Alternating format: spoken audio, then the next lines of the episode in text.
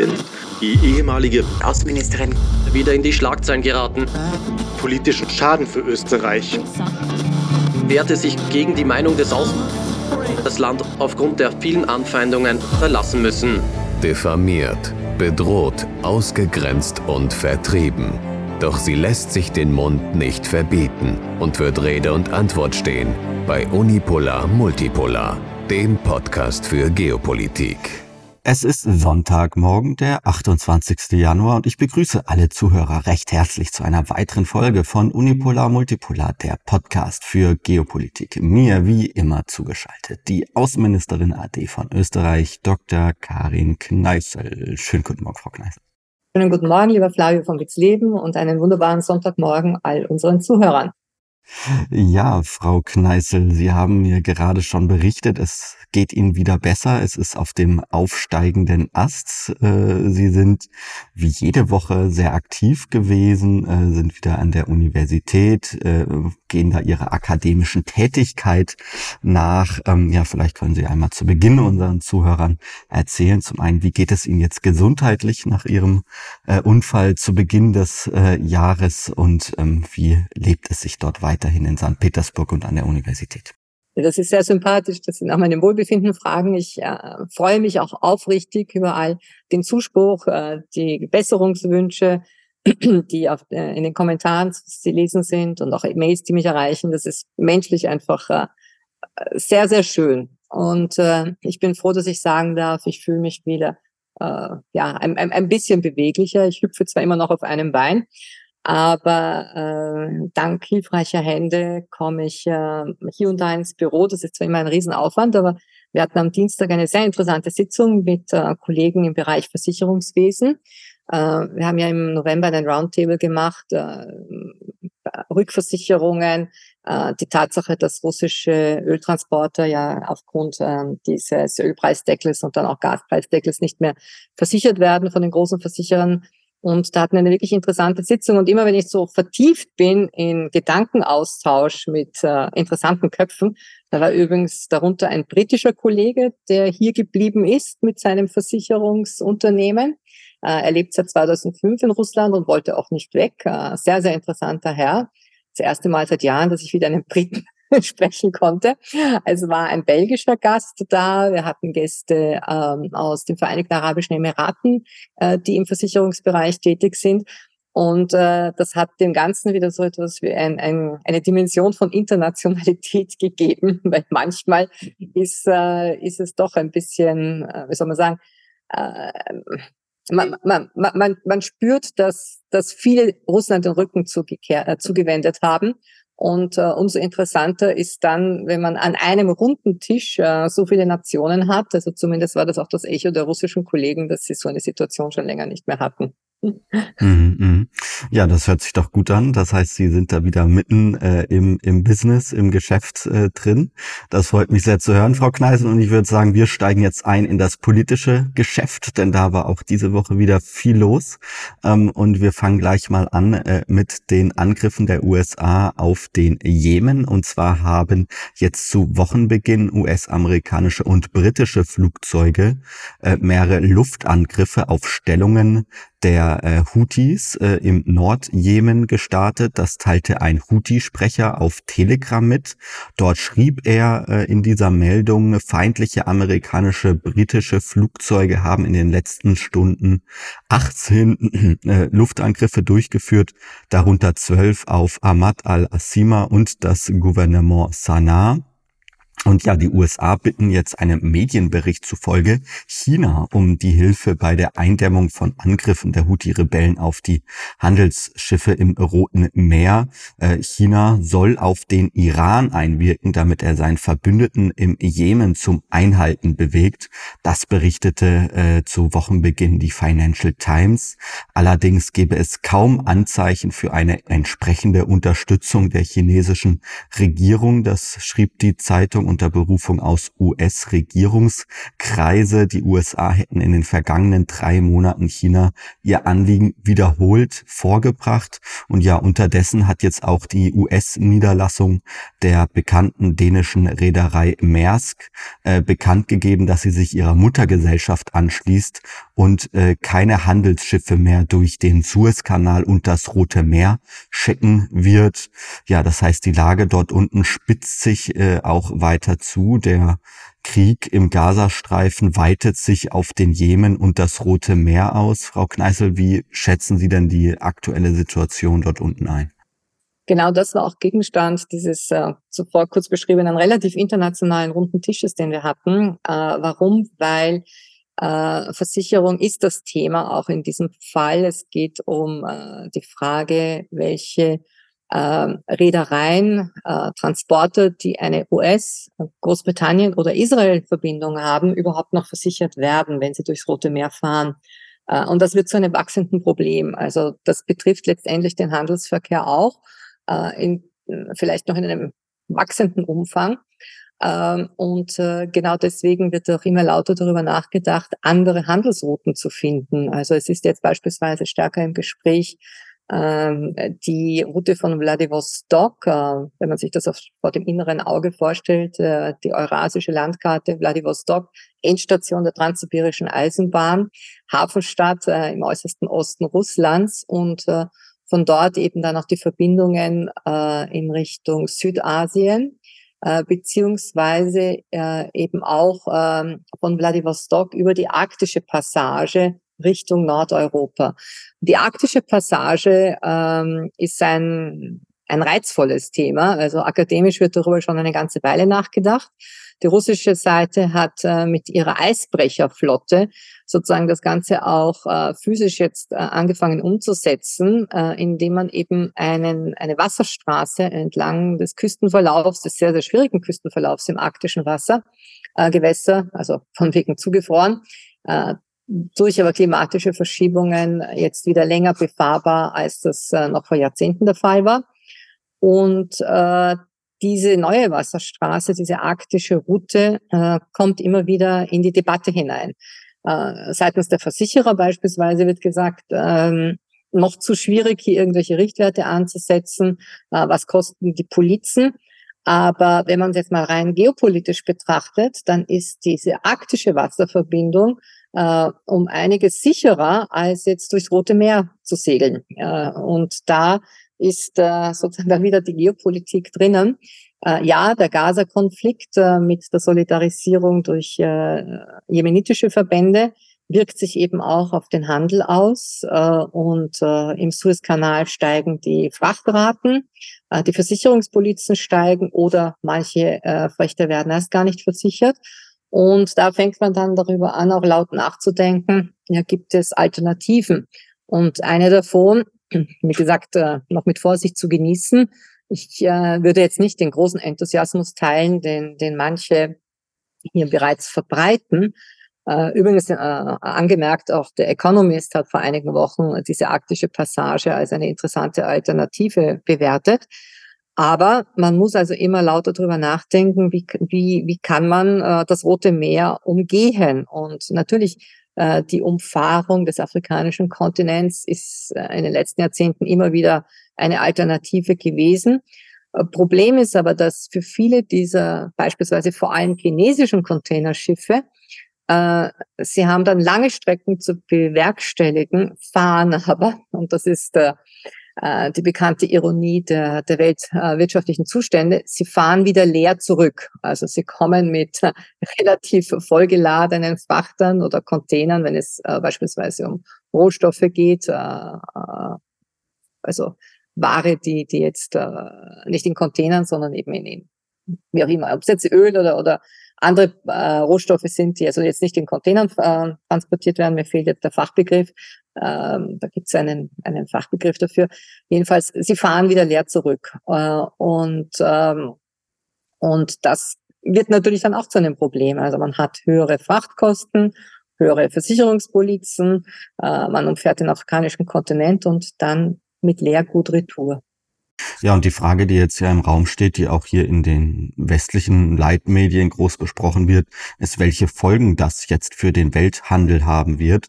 Und da viele westliche Staaten, allen voran auch Deutschland, eh schon von einer tiefen technischen Rezession geplagt sind, von einer wirtschaftlichen Krise, wie wir hier sie seit eigentlich Ende des Zweiten Weltkrieges nicht mehr gesehen haben, ähm, äh, ja, steht daher die Frage im Raum, inwiefern äh, wir davon äh, betroffen sein werden, denn über die äh, Route im Roten Meer äh, verkehrten immerhin 15 Prozent des globalen Welthandels. Es gibt jetzt auch derzeit ähm, ja eben eine sehr breite Debatte darüber, ähm, welche Folgen das Ganze haben wird. Ähm, Frau Kneißl, wie ist dann Ihre Sicht auf die Dinge? Was, was wird das für Folgen auf den Welthandel haben? Und droht da diesen westlichen Staaten, die sich in großen Teilen sowieso schon in einer äh, wirtschaftlichen Notlage befinden, äh, droht diesen äh, Staaten womöglich eine weitere massive äh, wirtschaftliche Krise?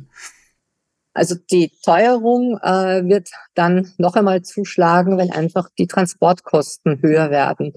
Und äh, in Deutschland habe ich nur in ein, zwei Artikeln gesehen, macht man sich Sorgen, äh, wie teuer wären dann beispielsweise die IKEA-Möbel äh, ja bekanntermaßen aus allen Erdteilen zusammengesetzt dann äh, mehrfach über den Globus transportiert werden und ach so äh, fortschrittlich und und und und, und, und was weiß ich was einfach äh, einen Zeitgeist widerspiegeln, ja.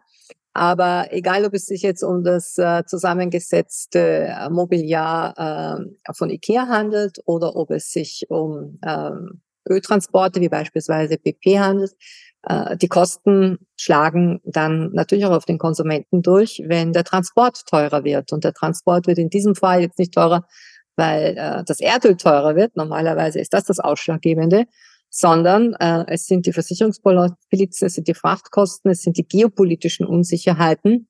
Äh, und äh, das, äh, das verursacht dann eben eine eine indirekte Teuerung äh, und wie Sie richtig ausführen. Äh, also Deutschland, äh, charmant gesprochen, in einer sogenannten technischen Rezession, aber de facto ist äh, die Volkswirtschaft Deutschlands Schlusslicht und die mit den schlechtesten Werten des Jahres 2022. Also stärker abgefallen als die sonst immer so gerne müde belächelten von Berlin oder Hamburg aus müde belächelten äh, Peripherien am Mittelmeer.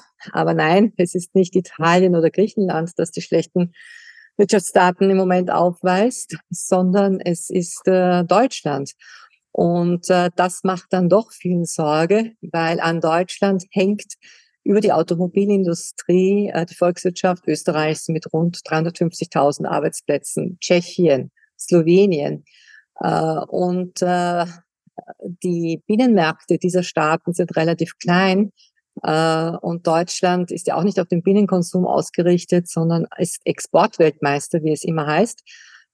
Und mit all den zuvor beschriebenen Transportproblemen, Frachtkosten, ist natürlich auch Deutschland ein Stück weit verwundbarer setzt womöglich bald, wenn sich das so weiterentwickelt, ein Dominoeffekt ein und es ist natürlich ganz klar, von einem wirtschaftlichen Niedergang Deutschlands würden in erster Linie die gerade von Ihnen genannten Staaten äh, auch mit in äh, die Abwärtsspirale, die wirtschaftliche Abwärtsspirale hineingezogen werden. Ähm, Frau Kneißl, ich möchte mit Ihnen äh, aber jetzt noch mal den Blick ein wenig weiten, äh, und zwar zu dem derzeit wohl wichtigsten außenpolitischen Partner Deutschlands, äh, nämlich die Ukraine.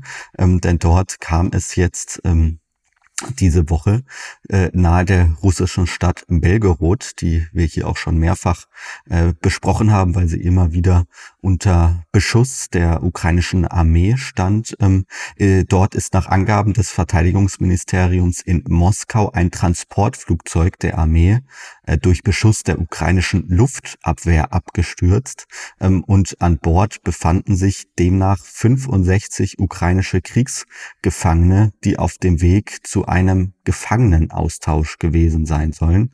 Ähm, außerdem seien auch noch sechs Besatzungsmitglieder und drei weitere Personen äh, in der Maschine äh, ähm, ja mit dabei gewesen. Ähm, ja, und der Vorsitzende der russischen Staatsduma machte jetzt die Ukraine und die vom Westen an Kiew gelieferten Waffen äh, für den Absturz verantwortlich.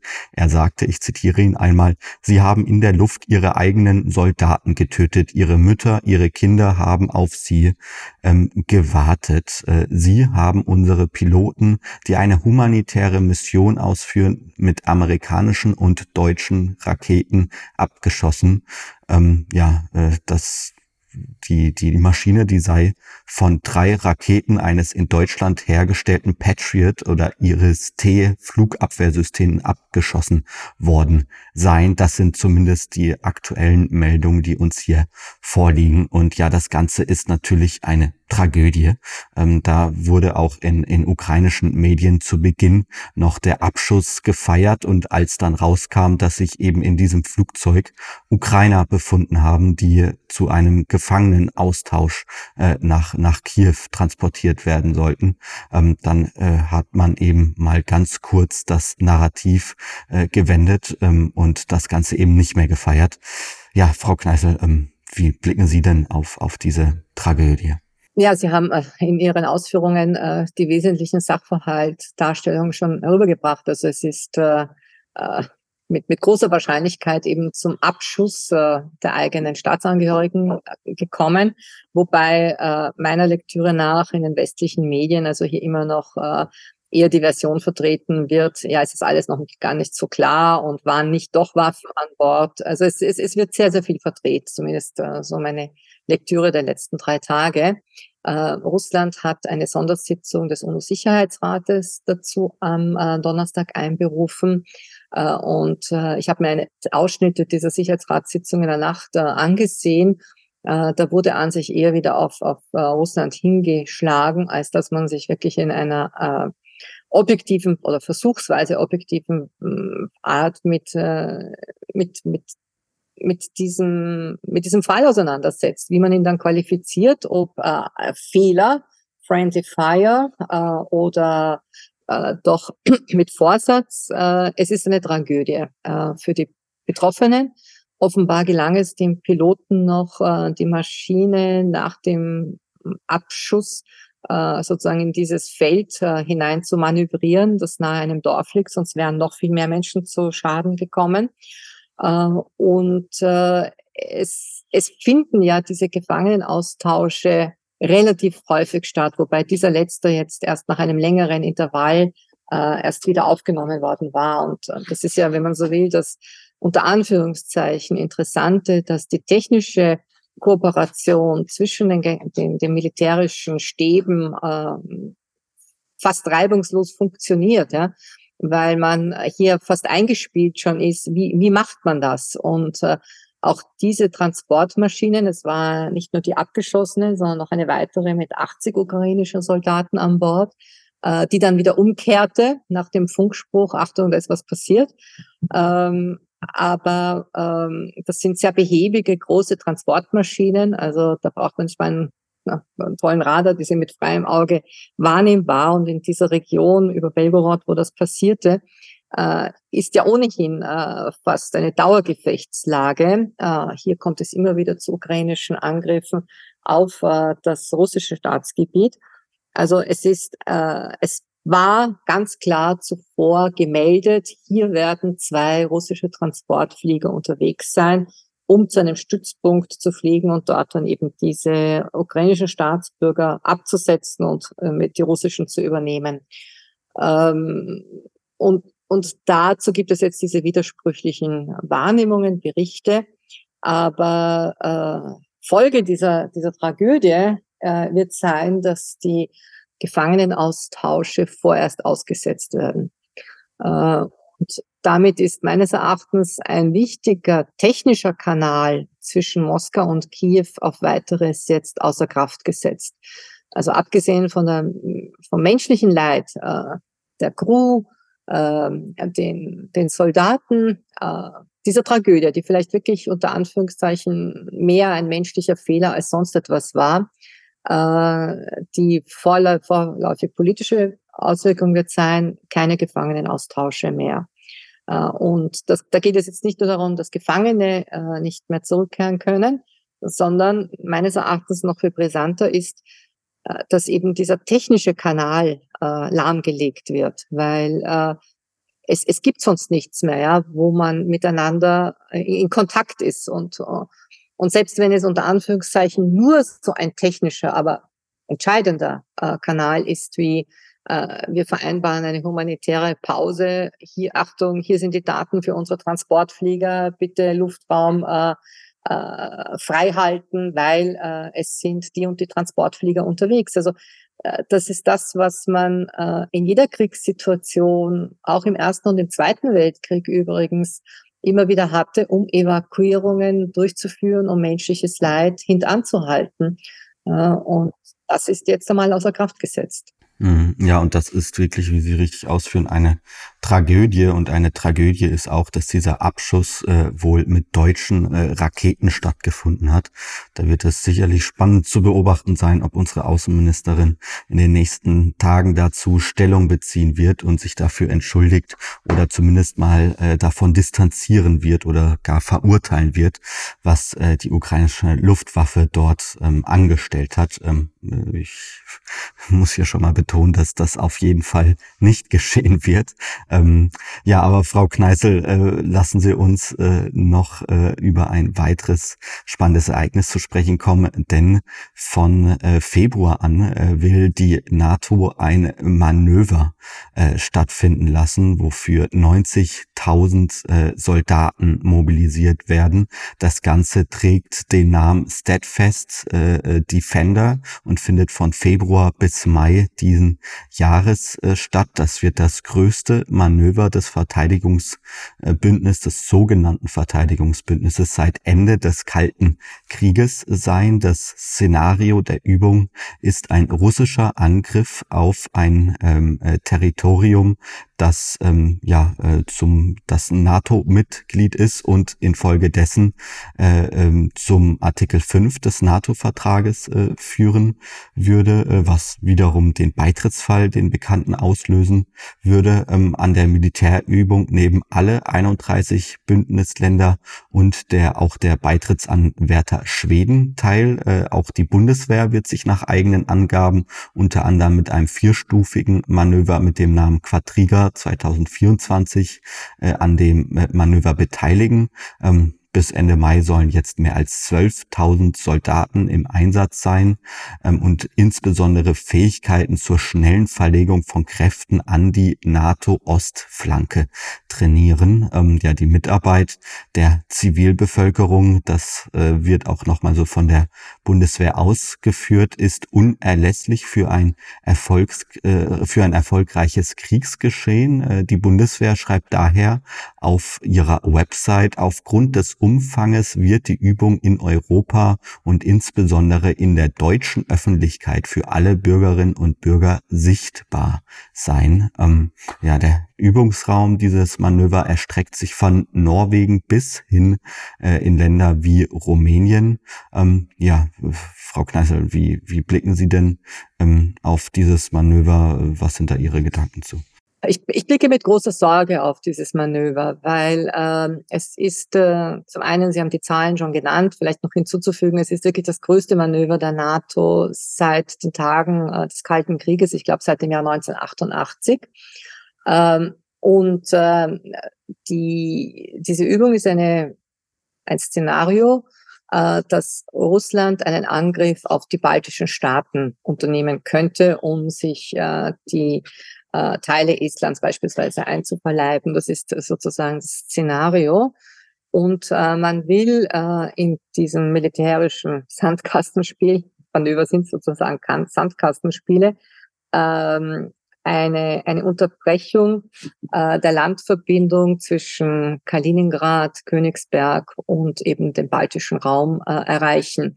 Weil wir haben ja diese äh, Enklave, Exklave, kommt immer auf den Blick an, also russisches Staatsgebiet äh, aus ehemaliges Ostpreußen, hat zu tun mit den Grenzverschiebungen nach 1945. Jedenfalls diese Enklave aus baltischer Sicht, Exklave aus russischer Sicht, äh, ist äh, ist, ist, ist etwas, wie soll man sagen, Brisantes, immer schon gewesen, aber hat in den letzten 30 Jahren kaum Gewicht gehabt, weil man verstand sich ja und äh, äh, man lebte vom wechselseitigen Tourismus.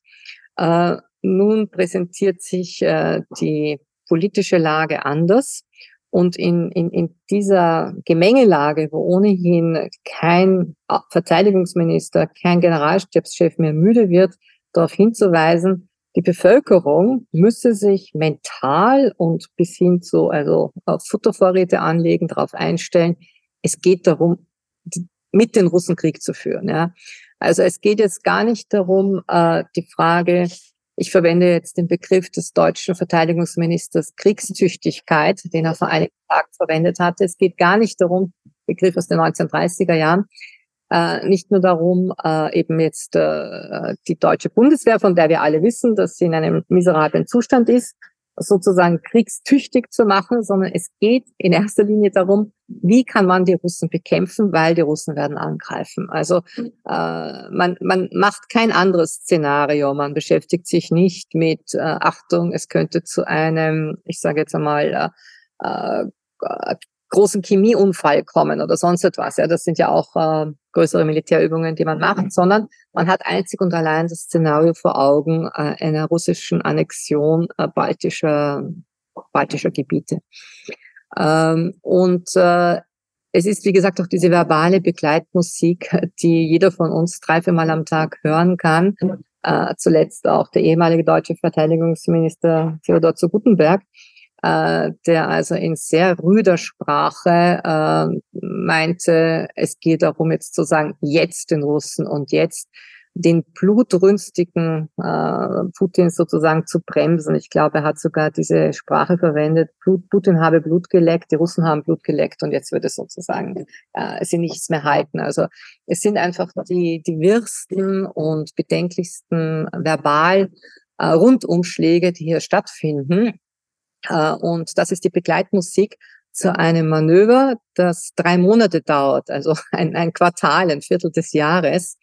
Äh, und äh, das in einer sehr angespannten Situation. Also ich kann ja nachvollziehen, dass die NATO hier ihre Bestrebungen ansetzt, sozusagen ihre wirklich niederliegenden äh, Armeen auf Vordermann zu bringen. Das ist alles nachvollziehbar. Ich habe lange genug selbst an einer Militärakademie in Österreich unterrichtet und, und weiß um den Zustand. Aber der Zustand ist ja nicht nur der der fehlenden Munition und äh, des alten Gerätes, das man jetzt in der Ukraine entsorgt, sondern der Zustand ist ja vor allem auch eines, äh, wie verhält es sich mit der Truppe, ja, wie, wie ist der Ausbildungsstand, wie äh, um wiederum äh, den Begriff von Boris Pistorius, dem deutschen Bundesverteidigungsminister, in den Mund zu nehmen, wie kriegstüchtig, wie wehrfähig und so weiter sind sie. Äh, und äh, hier werden ja auch schon die seltsamsten Gedanken äh, also zirkuliert, von wegen, äh, man könnte sozusagen langfristig mit äh, einer größeren Mannschaftsstärke an Söldnern arbeiten. Also ist ganz klar die Rede auch von Ausländern, in die Armee aufzunehmen. Das ist nichts anderes als Söldner. Das heißt, das ist das, was Saudi-Arabien macht, indem sie pakistanische, nepalesische Soldaten als Söldner bedient, schon seit Jahrzehnten, oder Kolumbianer beispielsweise, die ein Stück mehr kosten. Also vielleicht äh, könnte sich dann eben auch in Deutschland so eine Art Fremdenlegion äh, umsetzen. Und ich erinnere mich bei einem unserer Gespräche, wo es darum ging, äh, wir haben auch eine, eine Aussage von Pistorius äh, diskutiert. Und ich habe damals sogleich gesagt, das bedeutet aber auch die wieder äh, die Rückkehr zur allgemeinen Wehrpflicht. Äh, und ähm, das ist etwas, was noch nicht, glaube ich, so stark in den Köpfen drinnen ist und wahrscheinlich auch nicht in der deutschen Öffentlichkeit, aber zumindest kommt es dann da und dort immer wieder stärker hoch. Äh, und ich, äh, ich erwarte, dass noch in diesem Jahr in der Bundesrepublik Deutschland, übrigens unter zu Gutenberg wurde ja die Wehrpflicht abgeschafft, und äh, dass eben eine allgemeine Wehrpflicht und meines äh, meiner Erwartung nach, wenn ich mir diese, diese gesamte Gemengelage ansehe und wie das im Moment diskutiert wird, äh, die ganz anders aussehen wird als das, was äh, ante Gutenberg da war, also bevor sie ausgesetzt wurde und die deutsche Bundeswehr zur Berufsarmee wurde.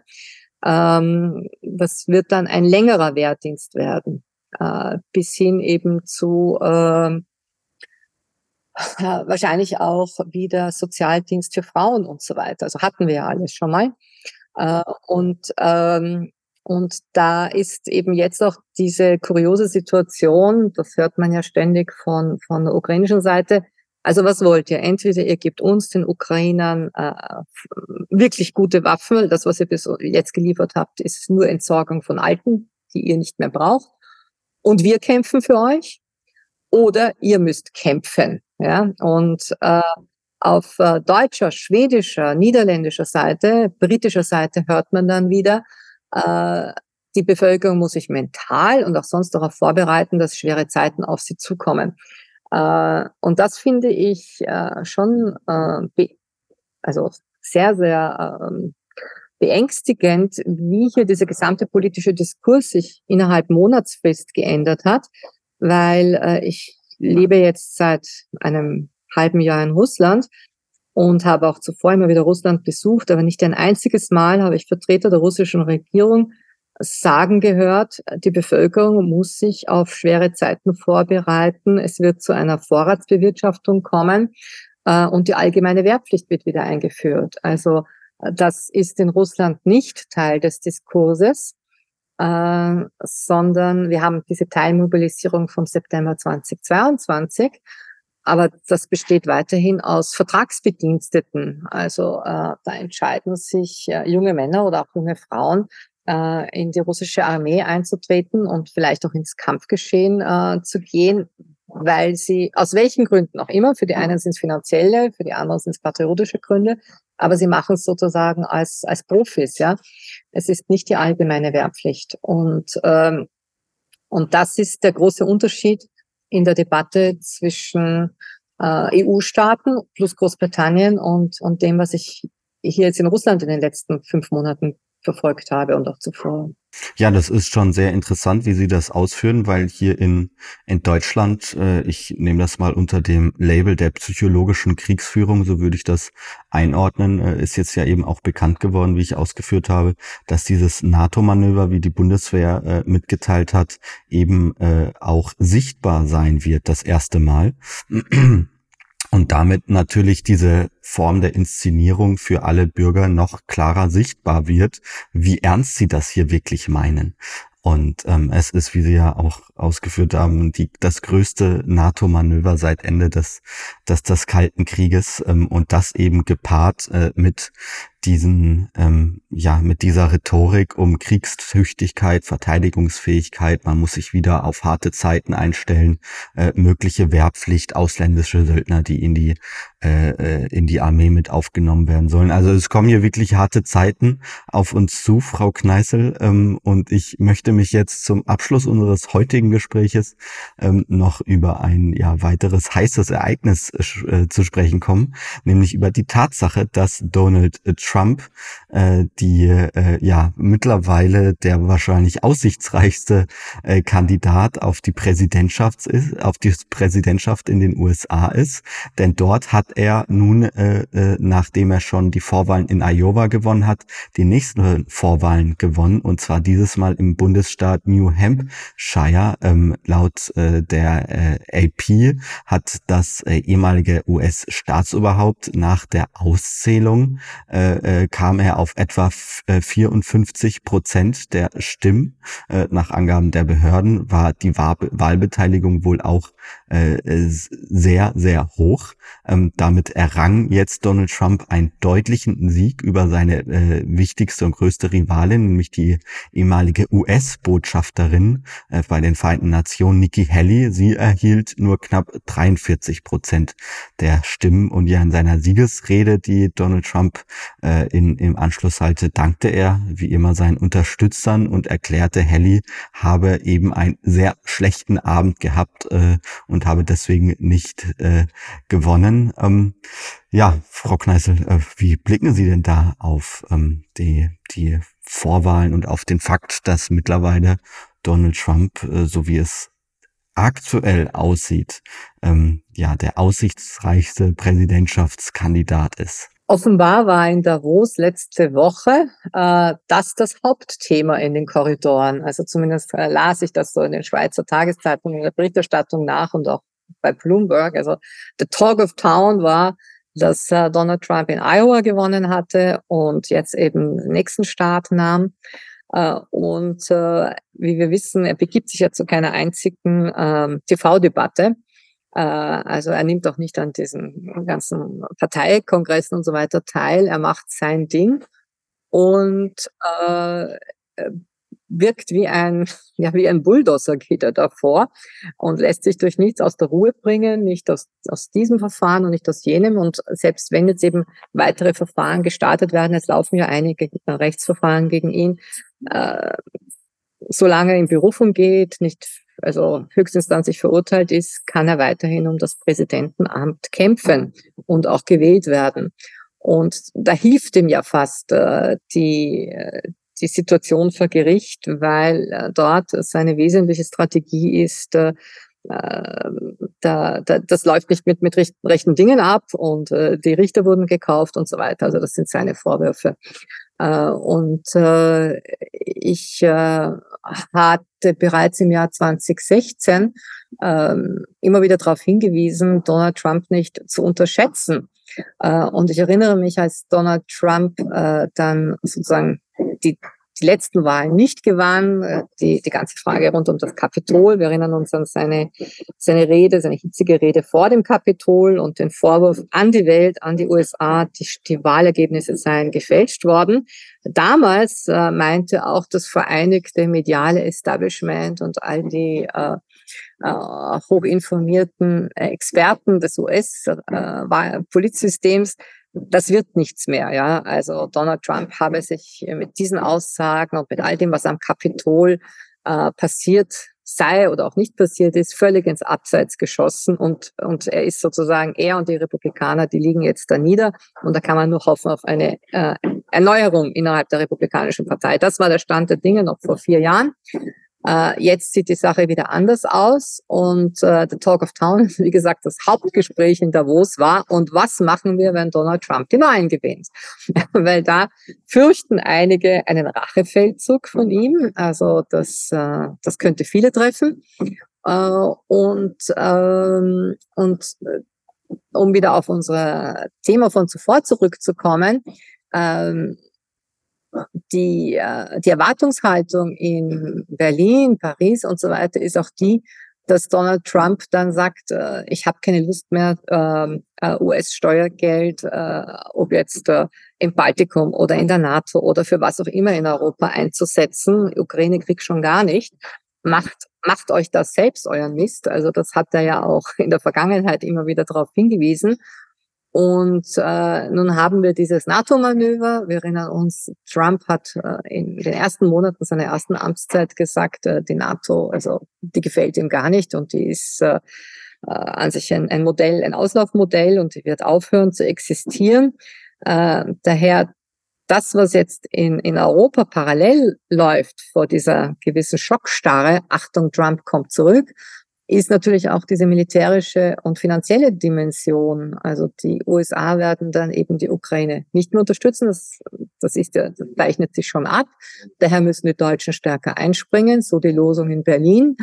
Aber auch, äh, ja, jetzt machen wir noch so ein NATO-Manöver mit dem Szenario Angriff im Baltikum. Aber was machen wir vielleicht in äh, drei, vier Jahren, äh, wenn Trump sich viel, viel mehr widmet, beispielsweise Taiwan-Frage äh, oder anderen Themen, die mehr am Herzen liegen. Äh, ich glaube, es liegt ihm auch der Zustand Lateinamerikas mit all den Folgewirken für die, für die USA mehr am Herzen als äh, Osteuropa. Und äh, das, das stellt jetzt die europäischen Entscheidungsträger vor gewisse äh, große Fragezeichen. Ich glaube, Antworten haben sie darauf noch keine. Es ist mehr so eine Schockstarre. Achtung, er kommt zurück und er wird seine Prioritäten anders setzen. Also Rachefeldzug in den USA, das ist eine inneramerikanische Problematik. Aber für Europa bedeutet dies in dieser aktuellen Situation, wie umgehen mit diesem gewaltigen Scherbenhaufen, den man sich selbst angerichtet hat.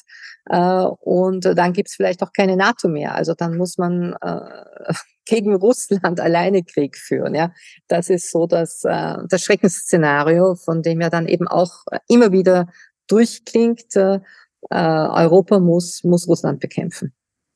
Ja, Frau Kneißl, und mit dieser heutigen Einschätzung äh, bedanke ich mich vielmals bei Ihnen, wie immer, für den, die schöne Zeit, für den, äh, für Ihre spannenden, kompetenten Ausführungen. Und jetzt wünsche ich Ihnen noch einen schönen Tag, dann ein schönes Wochenende und bis nächste Woche. ich freue mich auch auf Sie, lieber Flavio, und unseren Zuhörern alles Gute. Vielen Dank für das immer angenehme Gespräch. Ja, und auch an euch, liebe Zuhörer, äh, liebe Community. Schön, dass ihr heute wieder mit dabei wart und bis zur nächsten Folge von Unipolar Multipolar, der Podcast für Geopolitik. Ciao. Unipolar Multipolar, der Podcast für Geopolitik.